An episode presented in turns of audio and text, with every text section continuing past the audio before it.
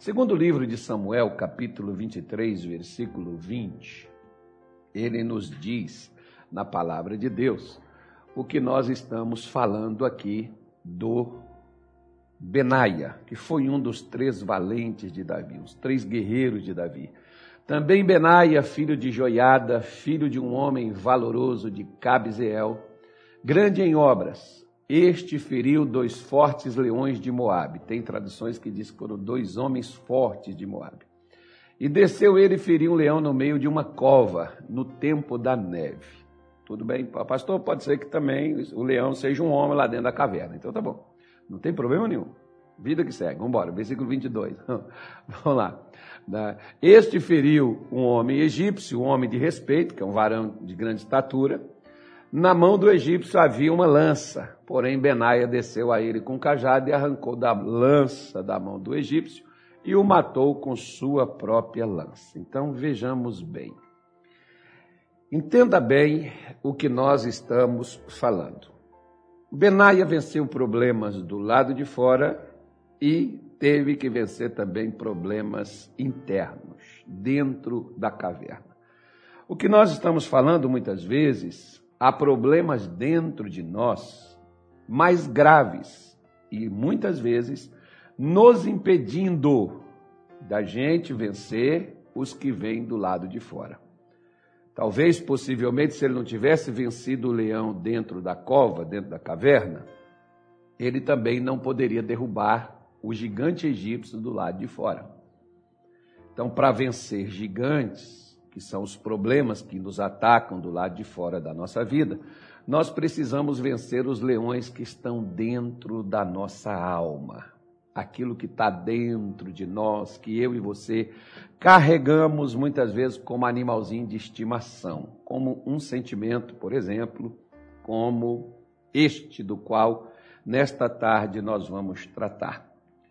Porque a Bíblia Sagrada, ela nos diz no capítulo 11 de Marcos, versículo de número 25, ele diz assim, olha, Marcos capítulo 11, versículo 25 diz assim: "E quando estiverdes orando, perdoai, se tendes alguma coisa contra alguém, para que vosso Pai que está nos céus vos perdoe as vossas ofensas. Aí, olha a colocação que Marcos está dizendo, que Jesus está mostrando. Quando você for orar, se você tem qualquer coisa, grande, pequena, não importa o tamanho, contra qualquer pessoa, perdoe. Primeira coisa aí, não é nem pedir o que você quer, é perdoar o que você tiver contra alguém. E ele diz claramente: para que o vosso Pai também perdoe as vossas ofensas. Aí você pode dizer assim: mas quem errou comigo foi a pessoa que me causou o mal. E aí eu te faço uma pergunta: nós conseguimos passar o dia inteiro sem pecar, sem cometer nenhum erro, ainda que não seja um erro igual aquele que a pessoa fez conosco?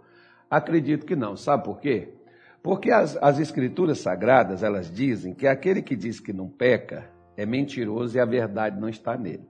Então, se eu afirmo que eu não peco, Deus está dizendo que eu sou mentiroso e eu não estou dizendo com a verdade, porque todos nós pecamos.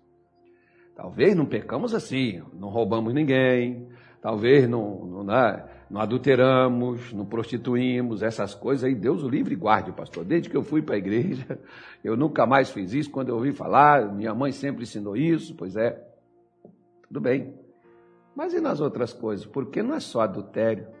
Aqui ele está falando de uma coisa, por exemplo, que eu costumo dizer, que basta ter gente, onde tiver gente, família, emprego, trabalho, igreja, onde tiver gente, você vai ser ofendido. Ou seja, alguém pode te fazer uma crítica, alguém pode te maltratar, alguém pode estar naquele dia assim, como, né? Está aquele dia nublado, está aquele dia de frio, igual aqui em Cuiabá, e a pessoa está sem força, sem ânimo. E ela então logo já te fala poucas e boas, mas na verdade são más palavras que machucam você. te trata de uma forma que te causa dor, te fere. Porque muitas vezes, meu amigo, um soldado ferido, ele vai precisar de ajuda dos seus aliados, pelo menos dois ou três soldados vai ter que sair da frente do combate para cuidar daquele ferido. Porque quem está ferido precisa ser cuidado, porque se não for cuidado, não for tratado, não tem como ele combater com o inimigo de igual para igual. Se você está numa batalha ferido, a possibilidade de você perder a batalha é 99%. Você pode perder esta batalha. Né? Me lembro, por exemplo, que um, um, um tempo, um tempo atrás, né? É, ouvi falando de algo e depois a pessoa foi uma luta que a pessoa foi fazer. Às vezes, jogador de futebol vai jogar sem condições, chega lá, erra, falha, como tem aí as, as acusações de alguns jogadores na seleção brasileira, principalmente, é o que mais acontece. Ele não está em plena forma física, está contundido, mas mesmo assim quer jogar, quer fazer, principalmente se for assim, né, um Neymar da vida aí, mas não está 100%. Quer dizer, vai, vai atrapalhar ao invés de ajudar. Como aconteceu aí em outros, outros casos, por exemplo. Né? E esse, esse lutador, embora, eu não vou citar nome aqui, embora ele estava machucado, ele foi para a luta mesmo assim. Resultado, ele que era um campeão, perdeu a luta. Não era melhor ter cuidado do ferimento e depois lutar quando tivesse inteiro? Pois é. É isso que Deus está dizendo para mim e para você. Porque o versículo 26, Lucas, é, Marcos diz assim, ó, vamos lá, aperta aí, Anilton, por favor, isso. Mas se, se vós, mas se, olha o mas aí, ou quando tem mas, porém, meu Deus do céu, ouça palavra difícil.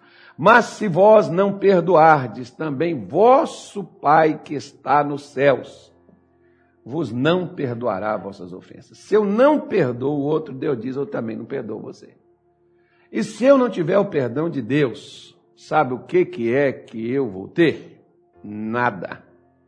Eu vou ter um montoeiro de problema, embora eu faça campanha, embora eu pregue o evangelho, embora eu seja pastor. Como tem pastor ferido, tem um punhado, tem um monte. Eu não admito, mas estão. Né? Magoado com uma coisa, magoado com outra, chateado com uma coisa, descontente, porque toda pessoa descontente, toda pessoa infeliz, triste, desanimada, doente, angustiada, revoltada, é uma pessoa 100% uma pessoa ferida e cujas feridas não foram tratadas. Não me leve a mal, mas Provérbios, no capítulo de número 30, o versículo de número 12, olha só para você ver. Eu acho que seja o 12, eu não sei não. Eu nem, ó, é esse, é esse mesmo aí, ó. Olha aí para você ver, ó. Há uma geração que é pura aos seus olhos e que nunca foi lavada da sua imundícia. Sabe aquelas pessoas que você diz assim: você está bem? Estou bem. Mas nunca perdoou uma ofensa que foi feita com ela. Porque quando não tem um perdão, os outros só se acumulam. Tá? Se eu não consigo perdoar uma, eu não consigo perdoar os outros. E quem está ferido uma vez, vai só sendo ferido mais e mais ainda.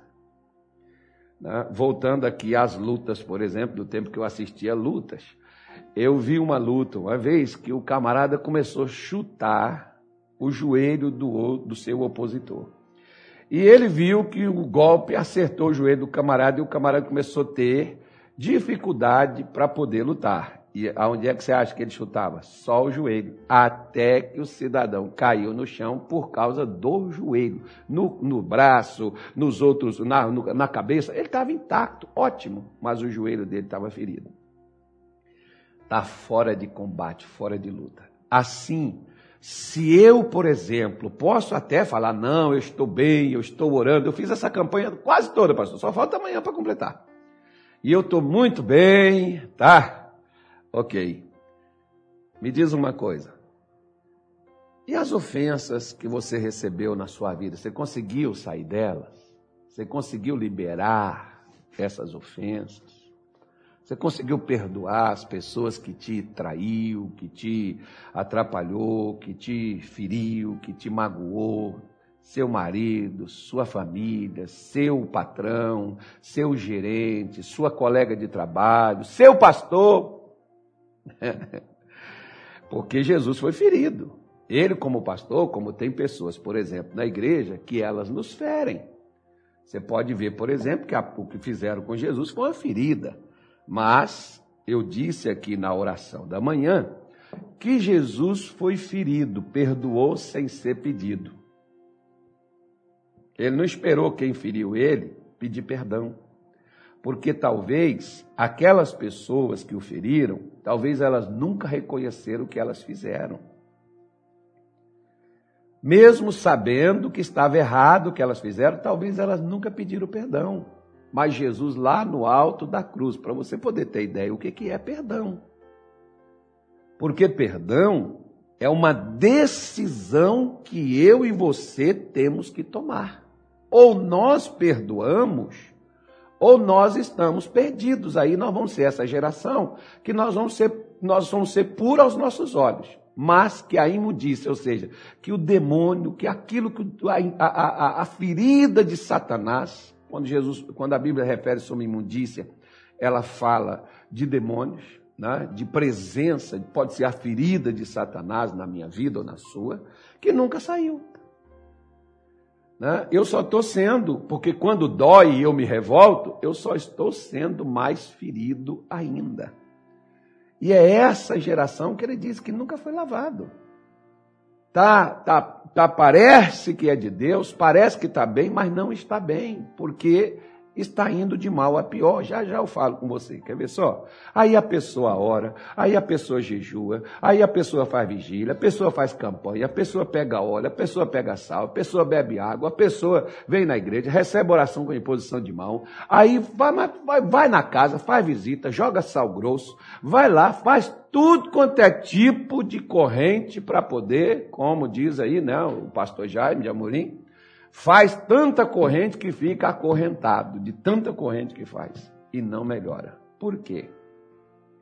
Porque, senhora, senhor, meu amigo, não perdoar as ofensas que alguém nos tenha feito é pecado. Deus não me culpa por aquilo que alguém faz comigo. Ele não vai me culpar de alguém me trair, de alguém me abandonar, de alguém é, me criticar. Ele não vai me culpar por isso. Mas se eu me ofender com estas coisas e me chatear e fechar dentro de mim, ah, não quero papo, não quero saber, não quero nem saber dessa gentalha mais fechar meu coração e guardar o rancor e guardar aquele ressentimento por aquilo, por aquelas pessoas, ou pode ser que seja uma só, que fez aquilo por mim, o que que vai acontecer? Eu posso orar, mas Deus não vai ouvir. Quer ver?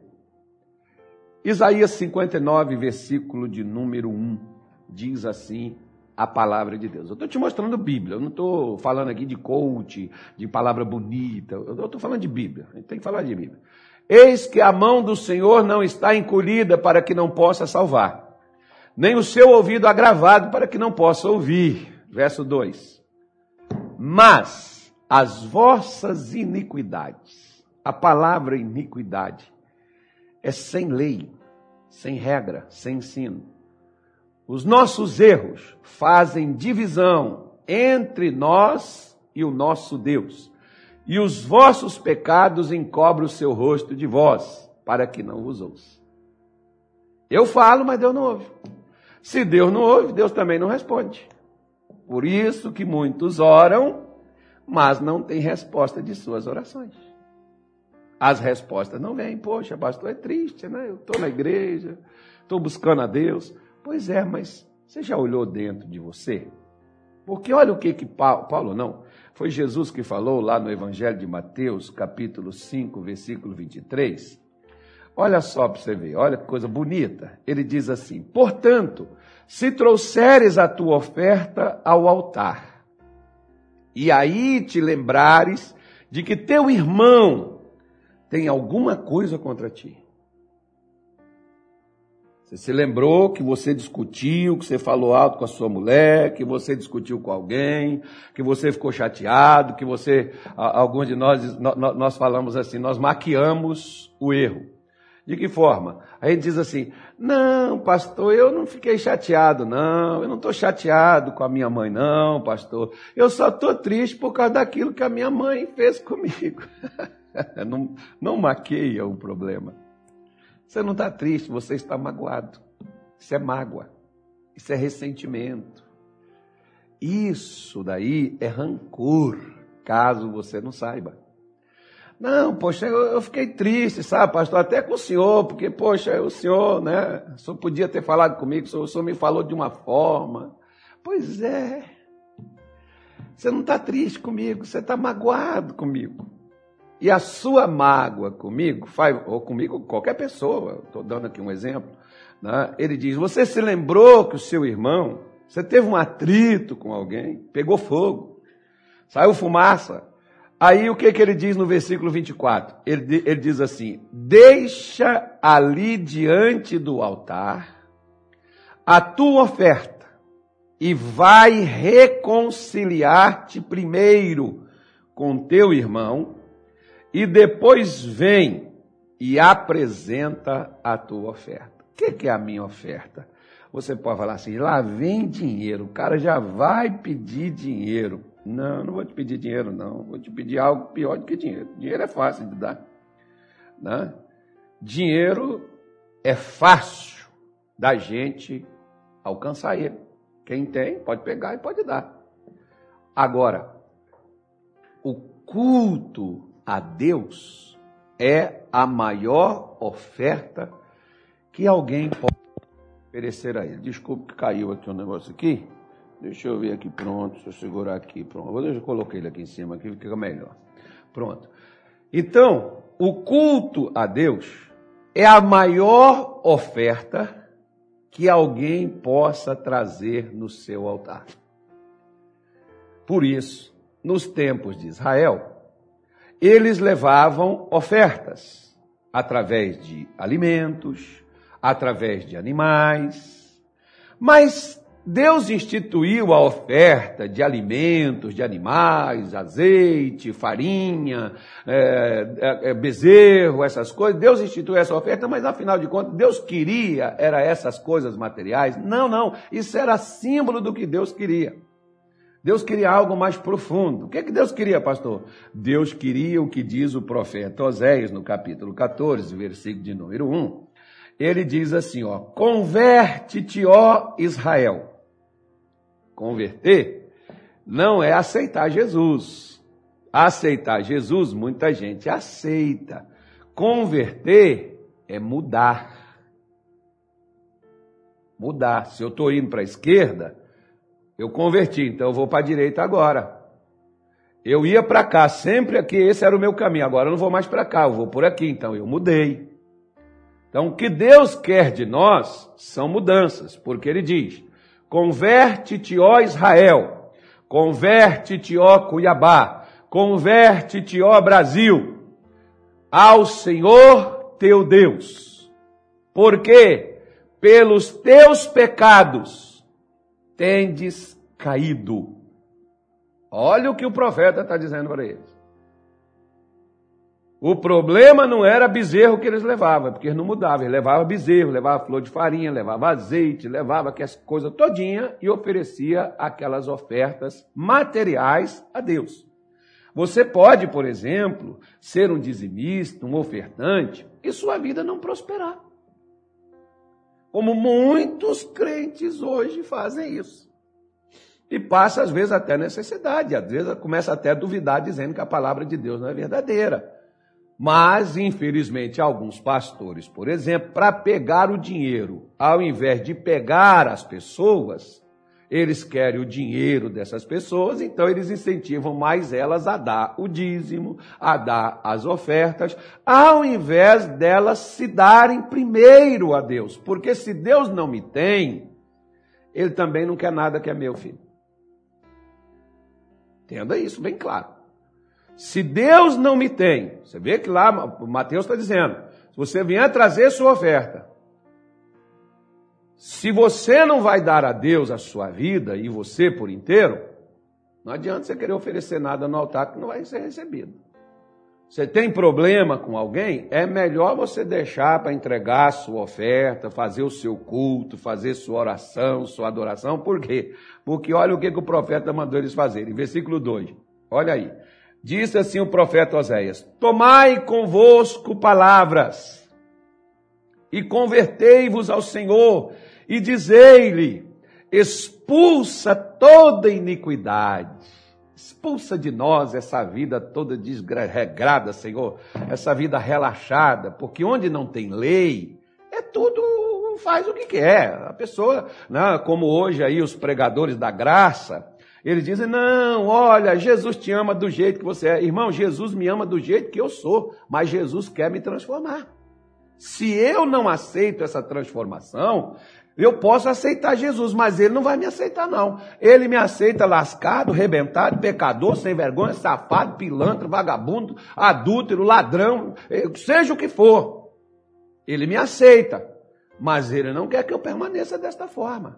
Tanto é que o profeta está aqui dizendo: olha, tomai convosco palavras e peça para Deus, Senhor, expulsa de nós essa vida sem regra.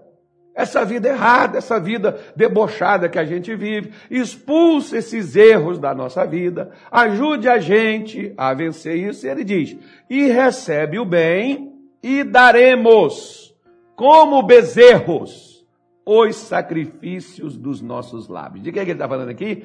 Louvor. Sabe por que, que você faz louvor para Deus? Você participa do louvor na igreja, você participa da oração, você participa dos cultos e você entra vazio e sai mais seco. Sabe por quê? Aí, ó. Você veio oferecer a Deus o seu louvor. Você até canta, levanta as mãos. Oh, glória, aleluia, fala até em língua, mas até a sua língua é vazia. Porque você sai de lá desanimado, você sai de lá triste, você sai de lá enfermo, você sai de lá perturbado, você sai de lá doente, você sai de lá oprimido, você sai de lá destruído. Por quê? Porque dentro do seu coração há um ressentimento, há uma mágoa da qual você não libera perdão. E se você não libera perdão, Jesus está dizendo: não venha me trazer oferta. Não venha me louvar. Eu quero que primeiro você vá lá e reconcilia com seu irmão. Pode ser seu marido, pode ser seu pai, pode ser seu vizinho, pode ser seu amigo, pode ser um desconhecido, seja lá o que for. Porque Jesus quer do seu povo que o seu povo seja um povo pacífico. Que o seu povo seja um povo que não fale, mas seja um povo que viva o amor. Porque amar não é dizer, é paz do Senhor. Tem gente que anda dando paz, mas dentro do coração tem ódio. Dá paz para quem quer e odeia quem quer. Deus não aceita isso, gente. Por que, que você acha que hoje tem tanta gente deprimida dentro de igreja? Desanimada. E às vezes vai, vai, vai aquele ressentimento apertando tanta pessoa, a pessoa vai se enchendo de problema, de doenças no seu corpo de problemas na sua vida, relacionamento, casamento, família, está uma derrota desgraçada. E pensa que o problema está lá fora, o problema está dentro. Porque Deus está dizendo para ele: se você está vivendo sem regra, se você está vivendo do jeito que você quer, não vem me dar culto, não, porque o culto de Deus ele tem ordem e ele tem decência. Deus tem um princípio e Deus tem um fim. E Deus não coloca o fim no princípio. Deus coloca o princípio, e não pode colocar o princípio no fim. Tudo tem um começo e tudo tem uma finalização. Nas coisas de Deus tem ordem. E Deus está dizendo claramente que ainda que eu venha trazer no altar, eu vim oferecer meu culto, meu louvor, minha oração, meu jejum. Eu vim oferecer a minha vigília, eu vim oferecer um cântico, eu vim trazer uma oferta a Deus, dinheiro. Eu vim trazer isso no altar, eu vim entregar a Jesus. Aí ele me diz: Você se lembrou que você tem algo contra seu irmão. Deixa lá a sua oferta Eu não vou receber ela com você magoado com a sua mãe, com seu marido, magoado com seu filho, magoado com seu pastor, magoado com seu chefe. Mas, pastor, meu chefe é uma topeira. O senhor não conhece ele. Se o senhor conhecer, o senhor ia ver que o cara é indigesto. Pastor, a mulher que eu tenho, o senhor não conhece, pastor, aquela jararaca, aquela, aquela, aquela cobra. Pois é, mas de repente você está sendo um jumento também. Quem sabe não seja isso? Às vezes eu acho tão engraçado é quando, por exemplo, tem aqueles casais, né? Aqueles casais assim crentes. Eles brigam entre eles e eles não acertam as coisas entre eles. E às vezes eles vêm para a igreja junto, mas em casa um dorme no quarto, outro dorme no outro. Então eles podem dormir no mesmo quarto, mas virar das costas um para o outro. Não se fala um com o outro, só fica lá no tal do celular. Conversando com um amigo, conversando com não sei quem. Né? E o outro está lá na dele, o outro na dele. E aí a mulher vai lá para a oração dela e diz assim: Senhor, toca no coração de meu marido, faz ele ver, Senhor, que ele falhou comigo, ele tem que vir e me pedir perdão, porque se ele não me pedir perdão, eu não volto normal com ele. Aí o homem está lá do outro lado, na oração, dizendo, Senhor, fala com a minha mulher, Deus, ela tem que reconhecer o meu valor e ela tem que vir me pedir perdão e nenhum e nem o outro vai pedir perdão. Mas eles vão falar com Deus. Você acha que Deus escuta essas orações? Você acha que Deus ouve isso? Então você não lê Bíblia. Ou então que Bíblia você está lendo? Porque não é isso que a Bíblia Sagrada nos ensina. O que Jesus está mostrando para nós é completamente o oposto, embora as pessoas não querem saber aquilo que Jesus quer que seja feito. Ele não está me dando alternativa se eu quero ou se eu não quero. Ele está dizendo: Você quer meu perdão, Carlos? Quero. Então você tem que perdoar quem, quem falhou com você, porque você vive falhando comigo. Você falha comigo todo dia, talvez até toda hora né? por, por meio do que falo, por meio do que sinto, por meio do que penso, por meio do que faço. Mas eu penso que se eu for na igreja, levantar as minhas mãos, levar um dinheirinho para Deus, levar um salário, levar ali uma renda, se eu vou lá no culto, levanto minhas mãos, canto louvor, vou lá com o pessoal da banda, até me alegre e danço, Deus recebeu. Recebeu nada é por isso que vive triste, é por isso que está doente, é doença de coração, é doença no corpo todo, é dor pelo corpo inteiro, toma remédio, faz medicamento, mas demônio não sai de raio-x, e nem os rastros que ele põe. O senhor está dizendo que eu estou endemoniado? Não, não estou dizendo não. Estou dizendo a você que você está ferido e a ferida é satânica. Foi Satanás que feriu você. Porque ofensas, ressentimentos, mágoas, amarguras, é aquilo que Satanás plantou dentro de nós. E uma pessoa que carrega mágoa, que carrega ressentimento, que carrega ofensas, eu sempre falo, às vezes tem pessoas que elas vieram para a igreja e elas não foram curadas. Curadas de quê? Porque as pessoas geralmente na nossa igreja, por exemplo, muitos pastores só pregam cura divina, cura de doenças expostas, doenças do lado de fora. Não cura a alma, não cura o interior. Não, né? não trata disso. Como é que você cura a pessoa de, de modo interior, pastor? Sentando com ela, conversando com ela, falando sobre o passado, antepassado. Não, é sentando com ela e falando da palavra de Deus.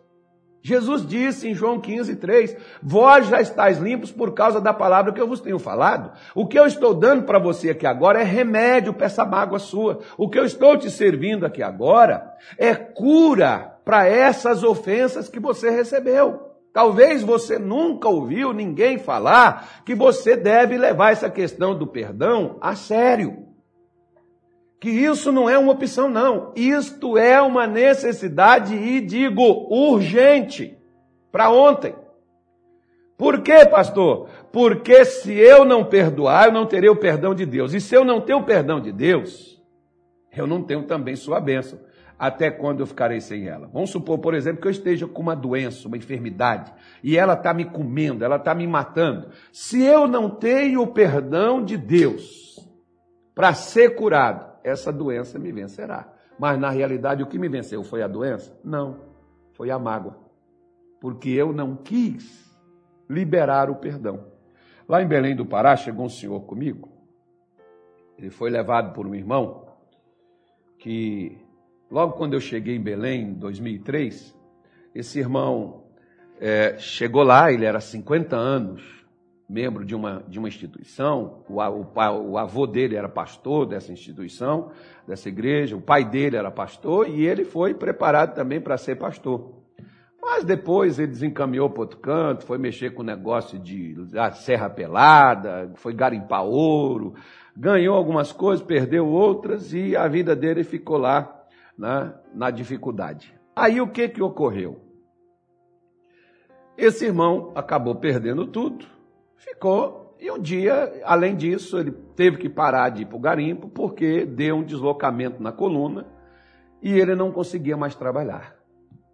Até para trabalhar num táxi que ele tinha era difícil. Aí ele chegou lá, ele ouviu falar, ah, ele viu o nosso programa da televisão, ele me viu pregar, ele foi lá na igreja comigo, sentou comigo, sentei com ele, conversei com ele, orei, preguei para ele, ele acreditou, orei nele e ele ficou curado da coluna.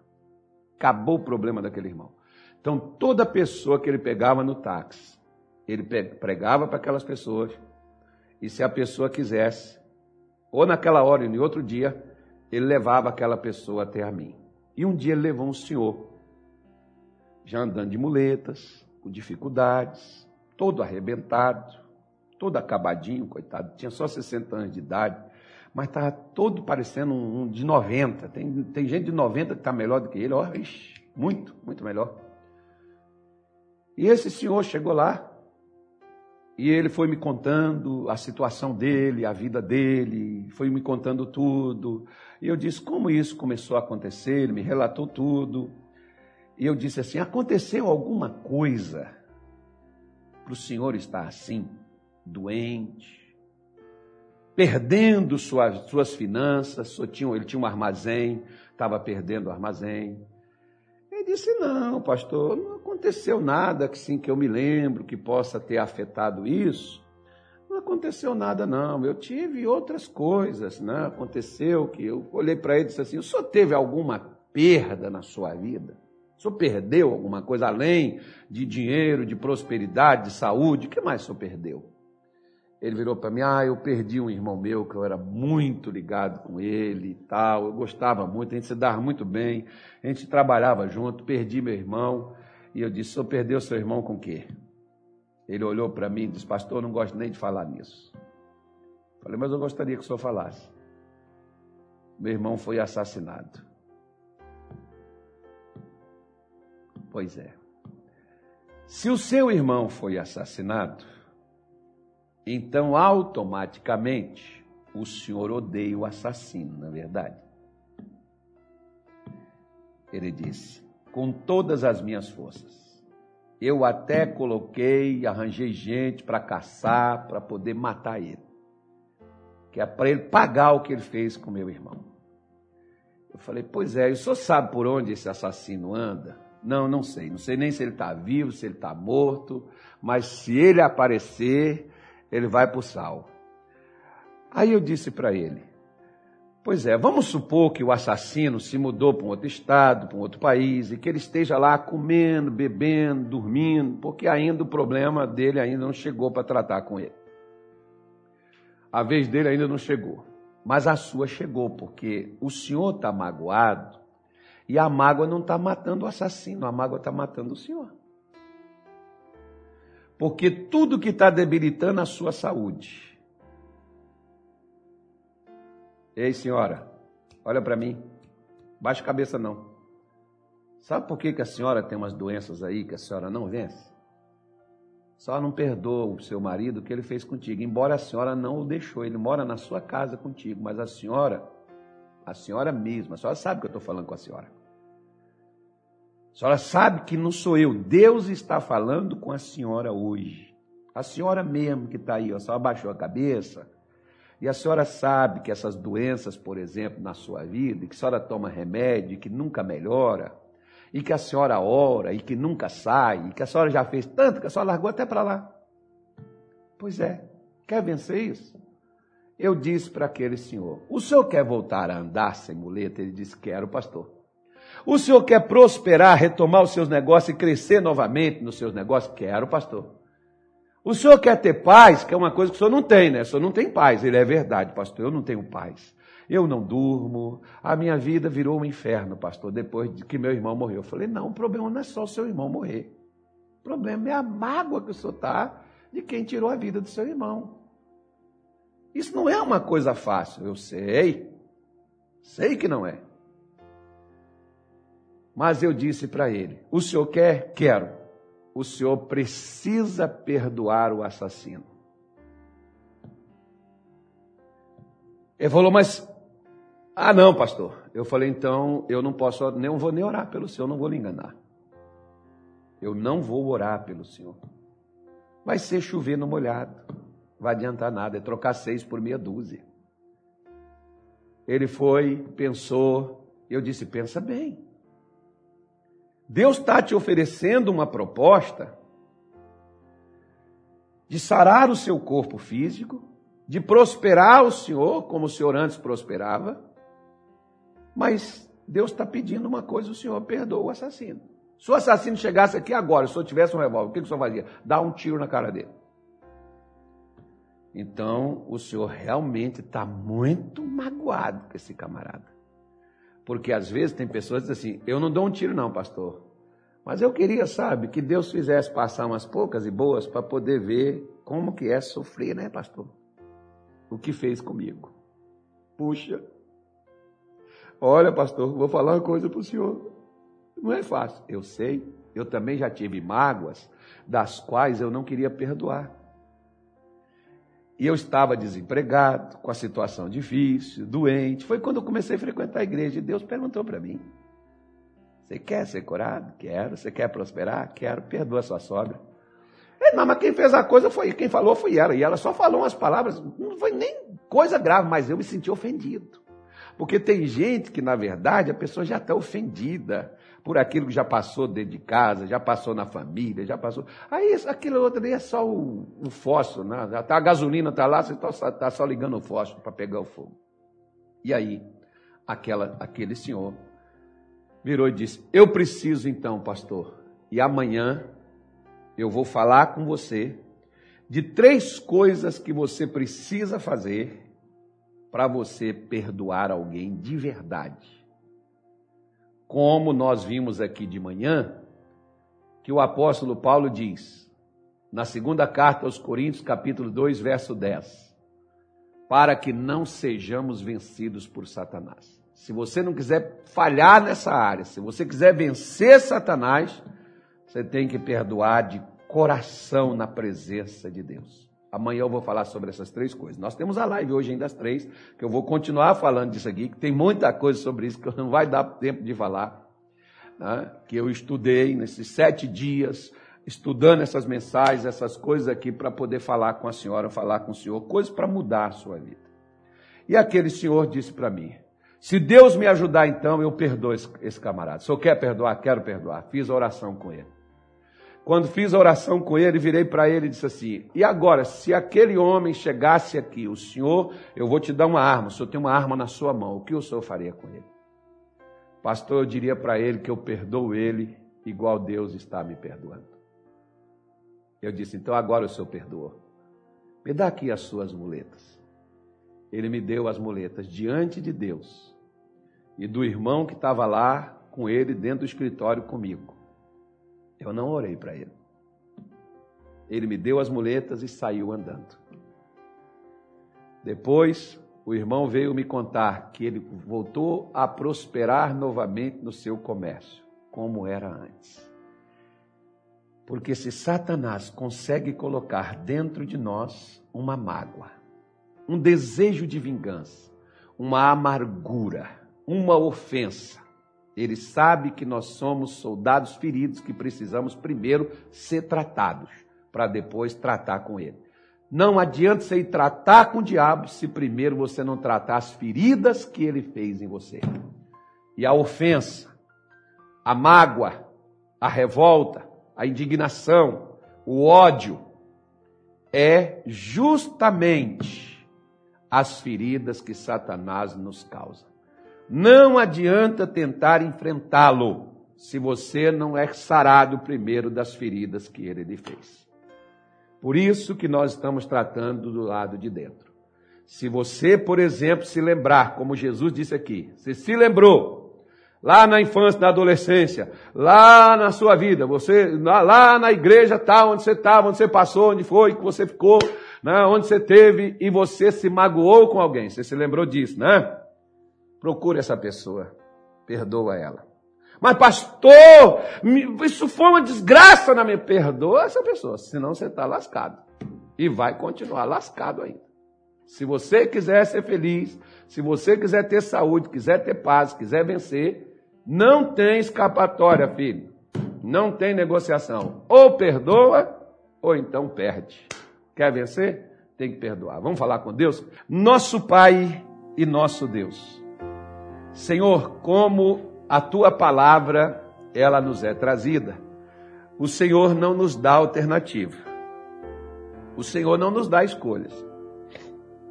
Ou a gente faz, ou a gente continua do jeito que nós estamos. Meu Deus, quantas pessoas estão há anos um casamento desgraçado. Meu Deus, com a família destruída, o lar, a saúde, Sempre essa pessoa é dor no estômago, é problema de coração, é problema no sangue, é problema nas veias, é problema nos olhos, é dor de cabeça, é problema no ouvido, é problema no pulmão, é problema, meu Deus, no pé, é problema para todo lado. É uma angústia, é uma tristeza, Senhor. É um vazio que esta pessoa carrega dentro dela ela vive magoada, ofendida, ressentida, porque foi maltratada, foi abandonada, foi rejeitada, foi esquecida. Deus, nós temos inúmeras feridas. Mas, como eu disse, o Senhor não nos cobra por causa daqueles que nos ofenderam, daqueles que nos feriram mas o Senhor nos cobra por não perdoar, porque o Senhor ferido, e nós, o Senhor, o Senhor foi a morte, o Senhor foi a óbito. Nós ainda estamos vivos.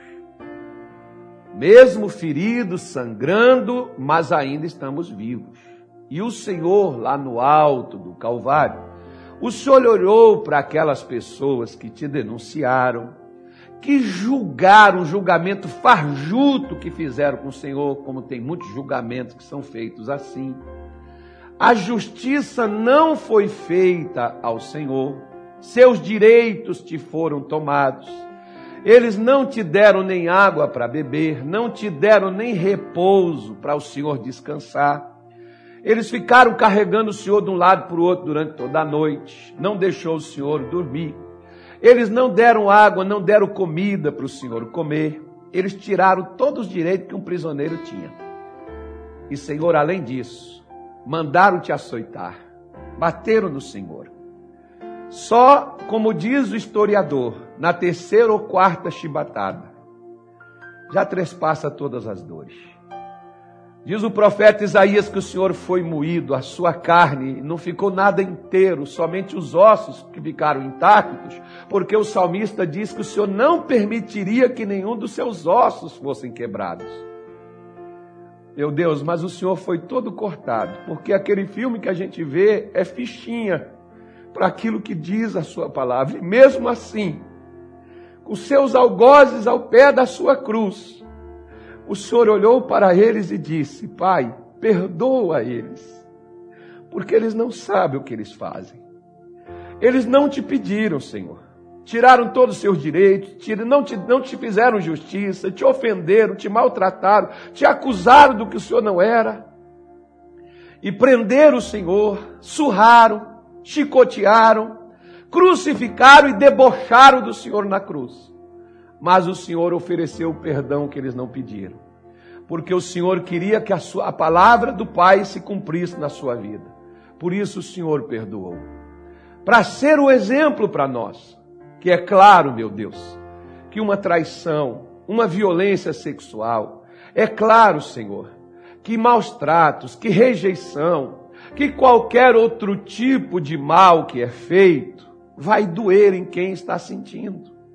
Dói. Eu não posso chegar aqui e ser insensível à dor desta pessoa. Mas quanto tempo você já está assim, minha irmã? Quanto tempo você já está assim, meu irmão? E você não decidiu até agora a perdoar, a deixar isso, viver, largar isso para trás, fazer como disse José lá no Egito. Deus me fez esquecer todo o sofrimento da casa de meu pai. Amigo, senhora, enquanto José não esqueceu o sofrimento que ele teve com seus irmãos, Deus não colocou ele no trono do Egito, no governo do Egito, porque se ele estivesse ainda magoado com seus irmãos, quando eles fossem lá para comprar trigo, José não os abençoaria, José os mataria. Por isso é que Deus quer que a gente perdoe. José levou 13 anos para perdoar aquela ofensa. Quanto tempo já, meu irmãozinho? Quanto tempo já, minha irmãzinha? Não tem para onde correr, não. Hoje Deus falou com você. Eu sei que Deus te pegou hoje. Eu sei que Deus falou no seu coração nesta tarde de hoje. Então decida perdoar. Cita o nome dessa pessoa que você tem mágoa dela, ressentimento, que você tem nojo, que você tem raiva dessa pessoa por causa do que ela te fez. Cita o nome dela e diga: Deus, eu quero que o Senhor me ajude a perdoar a Joana, a perdoar o Joaquim, a perdoar o Manuel, a perdoar o Carlos. Isso, pede para Deus. É assim mesmo, é assim que Deus cura. Essa é a cura verdadeira, que é aquela que brota de dentro do seu interior. Pai, em nome de Jesus, na Sua presença, estou eu com estas pessoas agora orando nesta tarde de hoje. Oh meu Deus, se há sinceridade nos nossos corações através das palavras que não sai da boca, mas sai de um coração sincero, se esta pessoa realmente, ó Deus, está de coração perdoando, e quando ela tiver a oportunidade, Jesus, tem pessoas que ela, ela tem mágoa que já até morreu. Não tem como ela ir com ele, mas ela vai procurar um familiar mais próximo daquela pessoa. E ela vai oferecer o perdão, ela vai soltar ele como ela está soltando agora. E se essa pessoa está viva e você sabe onde ela está, você vai procurar ela e você vai liberar o perdão e vai dizer para ela: Eu estou te perdoando.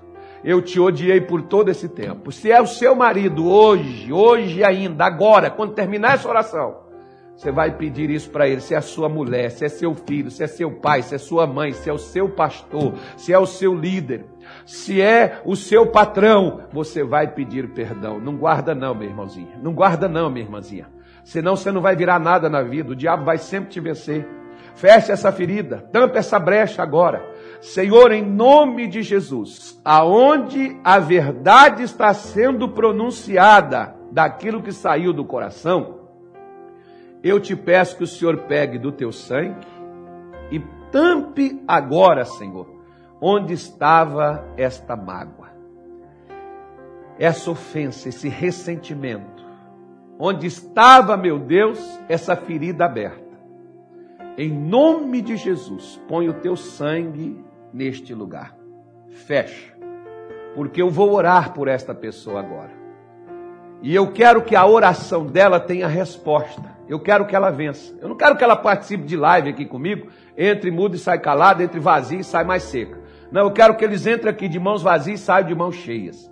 Eu quero que eles entrem aqui a, a, destruídos, arrebentados e saiam em pé e saiam, meu Deus, aqueles que entram doentes têm que sair curados. Aqueles que entram presos têm que sair libertos. Por isso, Senhor, eu levanto a minha voz e eu me dirijo agora, Satanás. Agora não tem mais nada seu dentro dessa mulher, nem dentro desse homem, nem dentro desse jovem, nem dentro dessa, dessa criança. No nome de Jesus, eu estou orando e eu estou determinando. Vai embora. Pegue o que você fez, o que você criou dentro da alma, dentro do coração destas pessoas, o que você prendeu dentro da vida delas, as finanças, a saúde, o que você prendeu a vida conjugal, sentimental, as emoções, a paz. Você não deixa essa pessoa ter ânimo, ter força, Eu estou te mandando agora, em nome de Jesus, não tem onde você esconder. Meu Deus, manda fogo do céu no inferno agora, incendeia, queima, do alto desta cabeça até a planta desses pés.